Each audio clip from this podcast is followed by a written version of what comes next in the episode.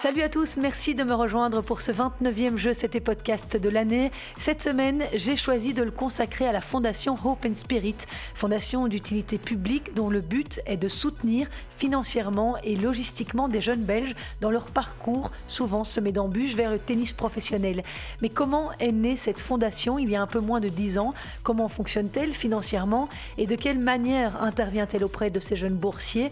Qui sont-ils? Voilà une série de questions que nous aborderons dans ce numéro hors série, en compagnie évidemment de son fondateur Daniel Meyers, de son président Xavier Legal et de son tout nouveau parrain Jérémy Chardy, joueur français bien connu sur le circuit. Vous entendrez également les témoignages d'Isaline Bonaventure et de Marie Benoît, toutes les deux membres de la fondation. Je vous souhaite une excellente écoute.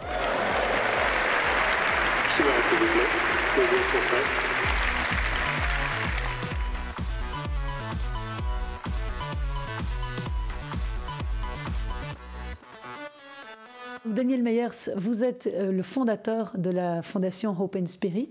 Est-ce que vous pouvez nous expliquer un peu de quelle manière vous avez eu envie de lancer cette fondation et pourquoi? Bah écoutez, euh, ma femme et moi-même, on a décidé de créer cette fondation parce qu'on trouvait qu'il y avait trop de jeunes qui mettaient trop d'investissement dans leur tennis ou dans ce qu'ils pensaient être une future carrière tennistique, en oubliant, en omettant euh, certains éléments, notamment les études. Et on, estimait qu'il y avait beaucoup de jeunes qui végétaient dans les clubs, euh, dont les parents dépensaient beaucoup d'argent dans les écoles de tennis, mais qui n'avaient aucune assurance au cas où le projet ne se réalisait pas ou ne se réaliserait pas dans le futur. Et donc, euh, nous avons décidé de créer une fondation d'utilité publique pour aider ces jeunes à professionnaliser leurs projets et surtout pour insister sur l'assurance incontournable qu'ils auraient besoin en cas d'échec par rapport à leur projet tennistique. Mais donc de quelle manière euh, la fondation est financée? C'est uniquement des, des dons ou c'est des sponsors? Non, alors tout d'abord, il faut savoir de quel type de fondation on parle. Alors c'est une fondation qui a été euh, conçue par le spécialiste des fondations en Belgique, qui est un notaire, le notaire Nicaise, qui a travaillé avec euh, Renders dans la formation de toutes les fondations qui s'adaptaient à un projet bien précis. Et dans notre cas, il nous a été proposé que je crée une fondation d'utilité publique, donc pour venir en aide au public. Et donc cette fondation euh, est constituée par des statuts bien précis où on précise que les, bourses qu'on veut offrir aux jeunes doivent être exclusivement réservées à des Belges et entre 8 ans et 18 ans à condition qu'ils soient aux études. Si jamais en tant que fondateur, je voulais un jour dissoudre cette fondation, tous les fonds qui ont été accumulés dans la fondation sont perdus et doivent être redistribués sur une forme ou une autre au public, soit par des fédérations, soit par le comité olympique belge, etc. Et donc au-delà des fonds publics, il y a également des sponsors privés alors au départ, l'initiative, ben, il faut quand même dans tout projet qu'on amorce un peu euh, financièrement le projet.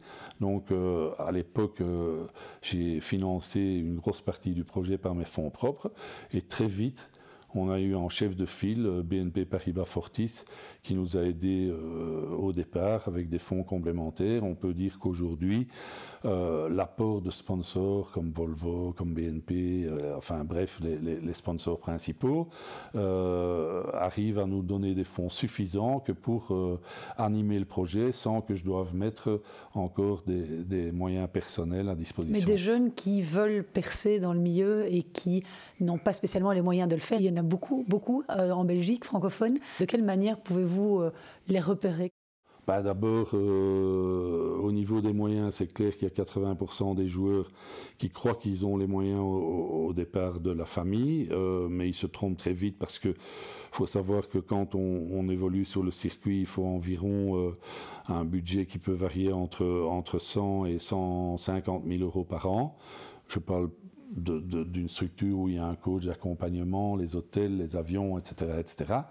Et il est un fait évident que si pendant 5 ans vous dépensez 150 000 euros, ben vous faites vite l'équation et vous savez ce que peut coûter un projet tel que celui-là. Donc j'estime qu'il y a 80% des jeunes ou des parents des jeunes qui n'ont pas les moyens. Alors ils essayent d'avoir des aides auprès de certaines écoles de tennis, auprès de certaines fondations comme les nôtres ou auprès de certains sponsors, mais c'est évidemment très très compliqué.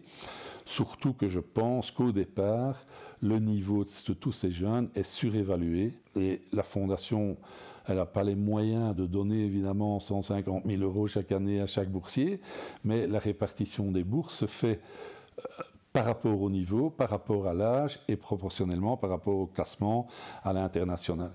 Il est un fait évident, quand un jeune commence à 12 ans, il n'a pas les mêmes besoins qu'un joueur qui a 17 ans et qui commence à jouer des ITF en Égypte, euh, en Grèce. Ou, euh, donc tout ça, ça demande des frais incroyables. Donc, indépendamment de la bourse qu'ils peuvent obtenir, je crois que l'aide qu'on apporte aux joueurs, c'est de dire, bon ben toi, plutôt que de voyager seul à l'étranger ou de payer un coach pour l'étranger, eh bien, la Fondation va te fournir un certain nombre de semaines d'accompagnement et c'est ce qu'on fait aujourd'hui pour des gens comme Astrid Schmidt, Simon Baupin, euh, Clément Gaines, euh, même s'il arrête sa carrière maintenant.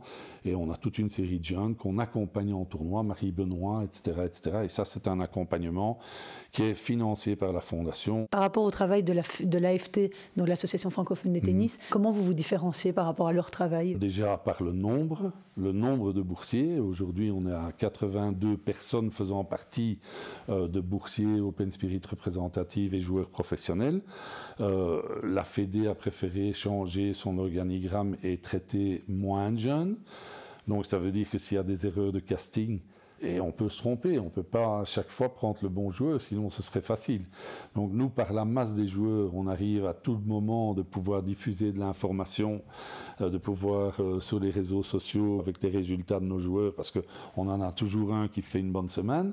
Quand on en a que 10, ben, c'est plus difficile. Quand on en a 80, c'est plus facile. Et on arrive, grâce aux réseaux sociaux, grâce à la communication, grâce à la mise en valeur de nos sponsors, à trouver des fonds qu'on redistribue intégralement chaque année aux jeunes de la Fondation. Je voudrais quand même encore ajouter une chose, c'est que c'est la première année qu'on termine où on a été sollicité par les deux fédérations, à la fois néerlandophone et francophone, pour trouver un terrain d'entente.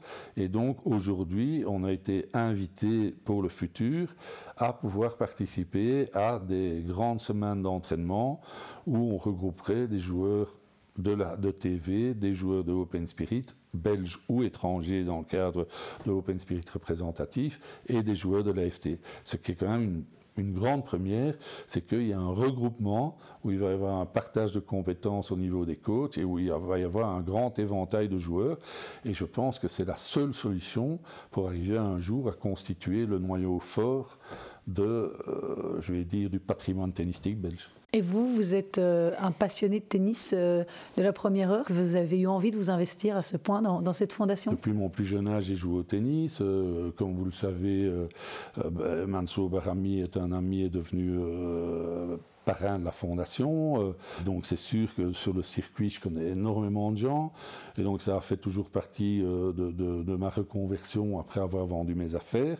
Et je trouvais que je devais euh, donner une partie de moi-même à, à quelque chose dans un domaine que je connaissais bien et, que, et, dont j'étais passionné. Donc le tennis, j'estime que j'ai eu de la chance professionnellement dans ma vie et qu'avant de pas quitter ce monde, je voulais faire quelque chose pour les autres. C'est de l'altruisme pur et simple. Il n'y a pas longtemps, vous annonciez vouloir faire un pas de côté et essayer en tout cas d'avoir quelqu'un à qui vous pouvez tendre le flambeau. Vous avez eu du mal à, faire cette passation entre guillemets? Non, pas du tout. Je pense que j'ai consacré énormément de temps d'efforts financiers, euh, d'absentéisme au niveau de ma famille. Le choix de Xavier Le Gall c'est un choix que j'ai voulu. Je ne voulais pas engager un coach belge pour prendre euh, la présidence de, la fondation. Pourquoi? Parce que je pense qu'on vit dans un microcosme, que les gens parlent les uns sur les autres, que les entraîneurs se jalousent, qu'il y a des, des, concurrences entre les joueurs qui sont malsaines, etc. Et je voulais que ce soit quelqu'un qui ne soit pas au courant de toutes les combines, de toutes les rumeurs, de, tout, de toutes les pressions qu'il pourrait y avoir dans le cadre d'une sélection ou d'une non-sélection. Et donc, j'ai volontairement pris quelqu'un d'expression francophone.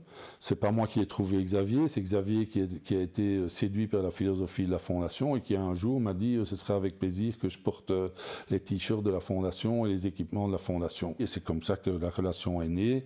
Puis il m'a accompagné dans certains tournois avec Ruben Bemmelmans, avec Mirza, etc. Et puis il a commencé à, travailler à la Fondation et il a fait un travail de sourcing de repérage dans les clubs exceptionnels. il partageait ma philosophie et donc j'ai trouvé que c'était quelqu'un qui était en plus relativement jeune par rapport à moi et euh, qui pouvait apporter beaucoup à la fondation. Donc je lui ai demandé s'il était d'accord de prendre la succession de la présidence, mais je reste quand même, je suis le fondateur de la fondation. À part tout ce qui est gestion journalière, sélection des joueurs, attribution du montant des bourses, et suivi euh, sportif en Belgique euh, quand on aura nos semaines d'entraînement ou à Abu Dhabi. Euh, ça, c'est le rôle de Xavier, mais au niveau des grandes idées, les suivis politiques avec les politiciens, les sponsors, mon, réseau relationnel, c'est pas à Xavier qui est français lui demander de s'occuper de ces relations privilégiées qui nous ont permis d'arriver où on en est aujourd'hui au niveau de la fondation. Et vous venez d'avoir un parrain de choix qui vient de s'engager pour la fondation Ça fait quatre mois que, étant donné que, Steve euh, a, terminé sa carrière, on essaye de, de, trouver euh, des solutions pour donner du lustre à Open Spirit représentatifs, qui sont des joueurs internationaux ou des joueuses internationales. Et donc, pour renforcer euh, Open Spirit représentatif, ça fait quatre mois que je suis en contact avec Jérémy Chardy. Pourquoi Jérémy Chardy Parce que je voulais que ce soit quelqu'un d'expression francophone. Qu'en Belgique, ben, vous connaissez la situation, on n'a pas de leader euh, au point d'avoir été 23e joueur mondial et être actuellement en 5 ans aux environs la 50e place. Mais surtout, d'être quelqu'un d'éduqué, euh, d'être fair play, euh, d'être toujours bien habillé, euh, d'avoir une bonne élocution. C'était vraiment un, un, profil qui m'intéressait dans le cadre de la fondation. Et comme son épouse est zambienne et qu'elle a été élue par le comité de la fondation Nelson Mandela, euh, ben, ils ont une mentalité euh, par rapport à l'altruisme, par rapport à, la philanthropie. Et euh, Jérémy a directement accepté de devenir le second parrain après Mansour Barami de la fondation. Je pense qu'il est temps qu'on on donne encore plus de, réputation et de crédit à cette fondation en s'entourant de, joueurs professionnels, peut-être en fin de carrière ou presque en fin de carrière, mais qui peuvent donner une partie de leur background. Euh, David Goffin, alors, dans quelques années? Peut-être, peut-être. Euh, bon, malheureusement, euh, David, on n'a jamais été très proche. Euh, sur le plan tennistique et sur le plan de la fondation. Il a vécu son parcours, nous on a vécu notre évolution.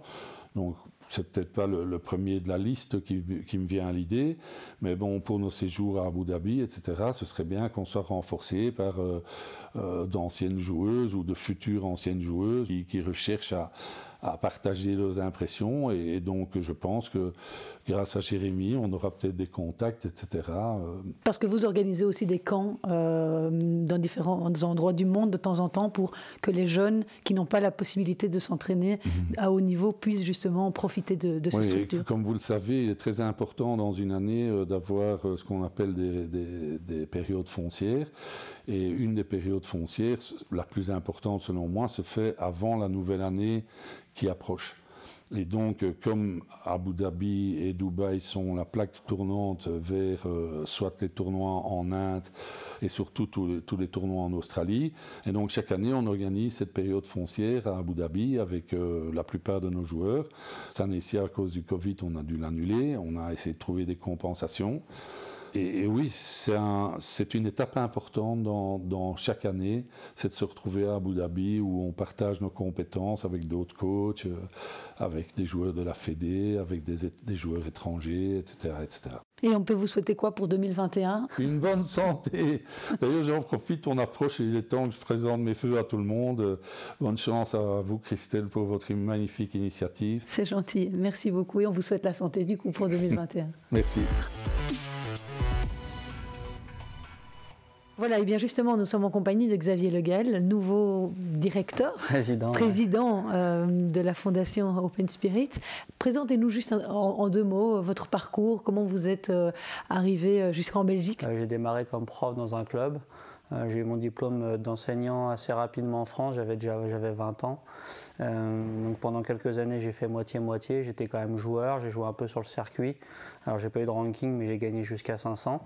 Et puis après, j'ai pris la direction sportive d'un petit club euh, dans la région parisienne. Au bout de cinq ans, après avoir fait le tour un petit peu de la direction sportive, euh, je me suis retrouvé à gérer tout un département en, France au niveau de la politique sportive jeune, voilà, en tant que conseiller technique.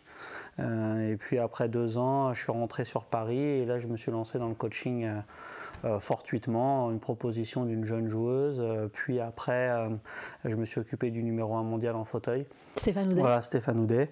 on, a fait, on a fait quasi une saison ensemble, l'année où il a fait le petit chelem en 2013. Et puis euh, de fil en aiguille, euh, voilà, joueurs, joueuses, beaucoup de joueuses au départ et un petit peu moins en ce moment, plus de joueurs maintenant. Et donc pour l'instant, vous êtes euh, le nouveau coach de Geoffroy Blancano Oui. En fait, je ne suis pas le coach attitré de Geoffroy Blancano. il, a, il a un coach qu'il suit depuis des années qui est un peu le fil rouge. Et donc il cherchait un apport là après Roland Garros, qu'il était vraiment dans le trou. on s'est rendu compte que ça pouvait être intéressant d'avoir cet apport, mon expérience sur le circuit voilà, en complément de son coach. Et comment vous êtes euh, arrivé jusqu'à la fondation Open Spirit ici en Belgique? J'ai toujours eu des appointances avec la Belgique, voilà. Et, euh, et puis, euh, bah, cette fameuse année avec Stéphane Houdet en 2013, j'ai croisé un grand monsieur sur le circuit à Melbourne qui m'a un peu intrigué avec ses t-shirts Open Spirit. Donc, en regardant un petit peu ce que c'était, quel était le but, en, m'interrogeant un petit peu, voilà, j'ai trouvé que la, la philosophie euh, était vraiment intéressante. Euh, il y a toujours eu des excellents joueurs en Belgique, excellentes joueuses évidemment. Donc on a démarré euh, en mars 2019. Et aujourd'hui, votre rôle, il est sportif principalement? Donc vous, vous essayez de trouver un peu dans les clubs les, les jeunes qui, pourraient bénéficier d'une bourse Open Spirit? Ça ne doit pas être une mince affaire comme job. oui, mon rôle au départ, il était essentiellement sportif. déjà, moi, je, je, suis un homme de terrain. Euh, voilà, être dans les bureaux, c'est pas ce qui m'intéresse. Euh, donc, euh, donc il y, avait plusieurs axes. Il y avait l'axe organiser des, entraînements, organiser des rassemblements comme Abu Dhabi, évidemment sur la partie sportive. Et puis après, il y a un axe de, détection, de suivi des joueurs. Et ça, euh, ça au début, euh, j'ai pris un petit peu euh, ma voiture là et on a été un peu partout en Belgique, mais toujours sur l'appel des joueurs, des coachs ou des parents. Ah oui, donc c'est toujours sur demande de. Toujours, toujours. On n'est on pas demandeur. Et, et j'avoue qu'au début, j'ai beaucoup sillonné, beaucoup voyagé, et maintenant c'est un petit peu moins le cas dans le sens où il y a beaucoup, beaucoup de gens qui viennent vers moi. Et puis avec ce Covid cet été, euh, bah, j'ai quand même passé une grosse partie de mon été ici en Belgique sur les tournois et donc ça aide à développer les, les, relations et, et, observer un peu ce qui se passe. À quoi on remarque un bon joueur ou un potentiel futur champion? Euh, ça, ça c'est la question piège. Euh, celui qui me dit lui va être champion, lui je pense que ça va être un excellent joueur, je crois que je crois qu'il ment un petit peu je ne sais pas, c'est c'est en fonction de plein, plein, plein d'éléments. Euh, on va, comme disait Daniel tout à l'heure, on va se tromper euh, beaucoup. Moi, je peux dire sur ce que je regarde. Ce que je regarde, déjà, c'est le comportement. Euh, c'est le comportement avec l'extérieur aussi. J'avoue qu'au départ, c'était plus tout ce qui était la dimension technique, on va dire, le beau, le beau jeu, et, j'en reviens un petit peu. Alors, j'ai pas dit que je, voilà, je, je laissais de côté, mais cette notion de combat, cette notion de fighting spirit, cette notion d'éducation. Vous qui connaissez bien les deux tennis, français et belge, quelle est la particularité du tennis belge? Je, je, sais que les Belges se sont beaucoup démarqués il y a quelques années euh, par une belle technique, euh, voilà, par, par, par, du beau jeu, euh, par bah justement une attitude assez, assez polissée. On voit David qui est quand même très polissé, à l'époque Olivier, Justine. Et, et donc c'est un tennis qui faisait un petit peu rêver. Euh, il y a eu quelques explications. Je sais que la, balle intermédiaire, la balle avec le point vert, est arrivée rapidement en Belgique. Après, la différence de tennis, euh, je pense qu'on est quand même assez proche. On est cousins, entre guillemets. Donc il n'y a pas une grande, grande différence. Tout à l'heure, on parlait de du programme 2021. Est-ce que vous pouvez, en deux, trois mots, nous expliquer un petit peu ce qui est prévu au programme euh, des, des boursiers d'Open Spirit pour 2021 Oui. Alors, je, rapproche, euh, je reviens sur. Euh, je suis juste un petit retour par rapport au nombre de boursiers, par rapport à la détection. Je disais tout à l'heure qu'on nous sollicitait de plus en plus. Euh, on peut voir aussi qu'il y a de plus en plus de projets forts. quand même. Et donc cette année, ça a été compliqué parce que on est à 100, 115, 120 demandes. Euh, donc il a quand même fallu, euh, il a fallu, faire des choix. Et donc on a, on a, on a sélectionné 80 dossiers à peu près, 70 euh, dossiers à peu près. Et sur ces 70 dossiers, il y a vraiment des projets très forts. Et donc, pourquoi j'explique ça? Parce qu'on va quand même faire des différences au niveau des, organisations qu'on va mettre en place. Et qu'est-ce que vous entendez par projet fort? Un, un, volume d'entraînement très important, une cellule autour du joueur ou de la joueuse vraiment étoffée, un programme si tout va bien, de, de tournois à l'étranger euh, et des ambitions euh, internationales euh, élevées. Et évidemment, en relation avec toujours pareil, un programme d'études qui, reste présent. Ça, c'est le, plus important aussi, c'est que parallèlement, ces jeunes continuent à étudier.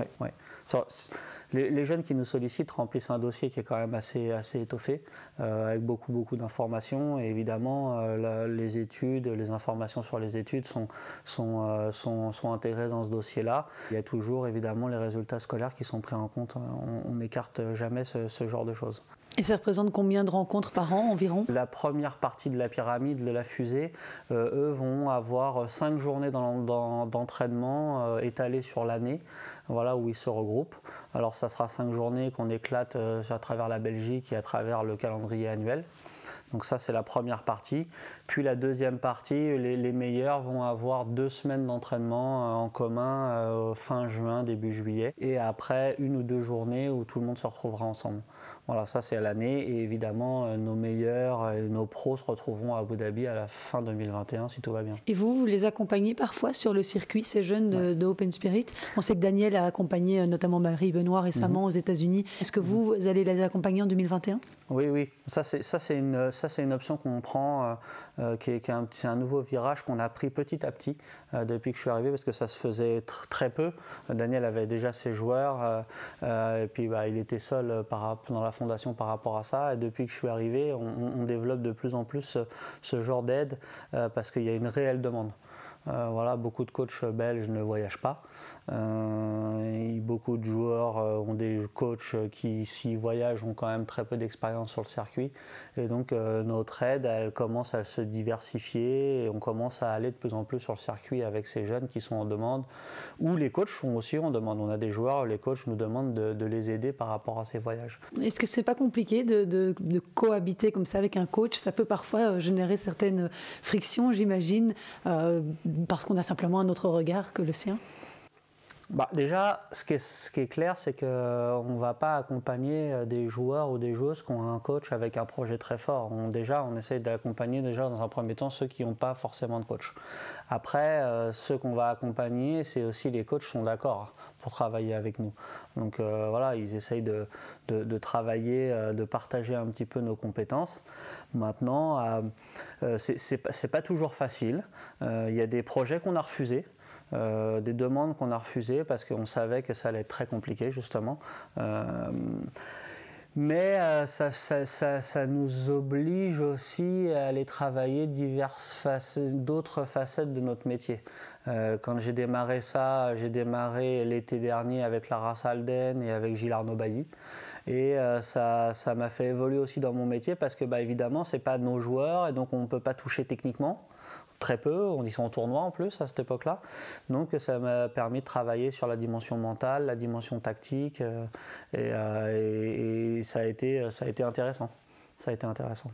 Qu'est-ce qu'on peut vous souhaiter pour 2021 euh, euh, dans ces nouvelles fonctions de président? Ce qu'on peut souhaiter, c'est que la Fondation continue sur cette, euh, sur cette dynamique, sur cette, sur cette réputation qui va en croissant sur toute la Belgique. Et puis après, bah, comme tout le monde, la santé. moi, je sors du Covid, mais bon, il n'a pas été très fort et j'espère que ça restera comme ça. Jérémy Chardy, on ne vous présente plus auprès des passionnés de tennis, mais pour ceux qui n'auraient pas suivi votre belle carrière, vous êtes un joueur professionnel français depuis 15 ans, aujourd'hui classé à la 75e place. Vous avez été 25e joueur mondial en 2013 et vous avez remporté un titre sur le circuit ATP à Stuttgart. Vous avez accepté il y a quelques semaines de devenir le nouveau parrain de la fondation Open Spirit. Est-ce que vous pouvez nous expliquer comment vous avez fait connaissance avec cette association et pourquoi avoir accepté de remplir cette mission? En fait, c'est très simple euh, parce que je connais Dan euh, depuis plusieurs années maintenant. Je l'ai rencontré sur, sur le tour Et puis petit à petit, on, on s'est lié d'amitié. J'adore parce que c'est un grand passionné de tennis, c'est un grand passionné dans tout ce qu'il fait. Et puis voilà, on a beaucoup échangé. Il m'a présenté sa fondation et je trouve que c'est quelque chose d'incroyable de pouvoir donner cette chance aux enfants tout en, ben, en, en, alliant le sport et les études. Je trouve ça euh, génial. Et du coup, euh, quand il m'a demandé si je voulais être le parrain, ben, j'ai accepté tout de suite avec grand plaisir. Et puis, votre épouse est également impliquée dans la fondation Nelson Mandela. J'imagine que cela vous a motivé à vous impliquer de votre côté également Oui, ben, j'ai passé pas mal de temps avec elle, puisqu'elle est, elle est zambienne à la base, ma, ma femme zambienne et anglaise. Et euh, on a fait pas mal de choses avec la fondation. On a été en Afrique voir les, les enfants. Euh, ils ont créé des écoles, des, hôpitaux. Donc euh, voilà, je pense que ben, le fait d'avoir été là-bas, euh, d'être au contact de ces jeunes, on se rend compte toujours de la chance qu'on a, parce que c'est quand même pas facile. Quand on a la chance d'avoir réussi, de pouvoir prendre un peu de temps pour essayer de, redonner son expérience ou, essayer d'apporter des choses aux plus jeunes et, d'essayer de, ben, de les aider à réaliser leurs rêves, c'est quelque chose d'important. On a tous été enfants, on a tous eu des rêves. Euh, moi, j'ai eu la chance de pouvoir le réaliser dans le tennis. Et euh, ben, je souhaite à plein d'autres jeunes de réaliser ce rêve parce que c'est quand même euh, un métier exceptionnel. De quelle manière concrète vous allez vous investir dans cette fondation? Ben, Je pense que quand, quand j'aurai le temps, c'est ce que je lui ai dit, j'aimerais pouvoir venir voir les jeunes, pouvoir échanger avec eux, peut-être pouvoir jouer avec eux. Euh, voilà, je pense que pendant ma carrière, j'ai fait beaucoup de choses. Le tennis m'a donné beaucoup, donc euh, si je peux redonner un petit peu au tennis et surtout aux, jeunes, euh, ça, me fait très plaisir parce que voilà, pour moi, c'est important de, pouvoir redonner, de pouvoir faire des choses avec les enfants. je trouve que c'est quelque chose de bien. Et donc, du coup, bah, c'est ce qu'on a envie de faire avec Dan, c'est que je puisse venir euh, avec euh, mon emploi du temps, bien sûr, mais pouvoir venir échanger avec eux. Et puis, si je peux apporter un peu de mon expérience, je serais ravi. Vous qui avez été un excellent junior, vous avez gagné Wimbledon et qui avez réussi cette transition vers le tennis professionnel senior. Quel message vous allez transmettre à ces jeunes? Euh, Tu as, le droit de rêver, tout le monde a le droit de rêver, mais il faut aussi savoir que c'est difficile, qu'il faut passer beaucoup d'heures sur le cours. il faut s'entraîner dur, mais aussi en qualité, parce que euh, la quantité, c'est une chose, mais s'il n'y a pas la qualité, ben, ça ne sert pas à grand-chose non plus. Donc euh, voilà, c'est de savoir qu'il faut être prêt à, s'entraîner dur et répéter ça euh, des semaines et des semaines durant toute l'année et que tu gagnes ou que tu perdes parce que malheureusement en tennis, à part Federer, Nadal ou Djokovic qui, qui finissent des semaines souvent avec le trophée. Euh, tous les autres joueurs pros, et on prend malheureusement l'habitude de perdre chaque semaine et mentalement, c'est pas facile parce qu'il faut remettre le couvert à chaque, fois. Vous disiez tout à l'heure que vous essayerez de venir le plus souvent possible en Belgique. C'est un pays que vous connaissez, vous y avez vécu, non? Oui, j'adore la Belgique, j'ai beaucoup de, de bons souvenirs.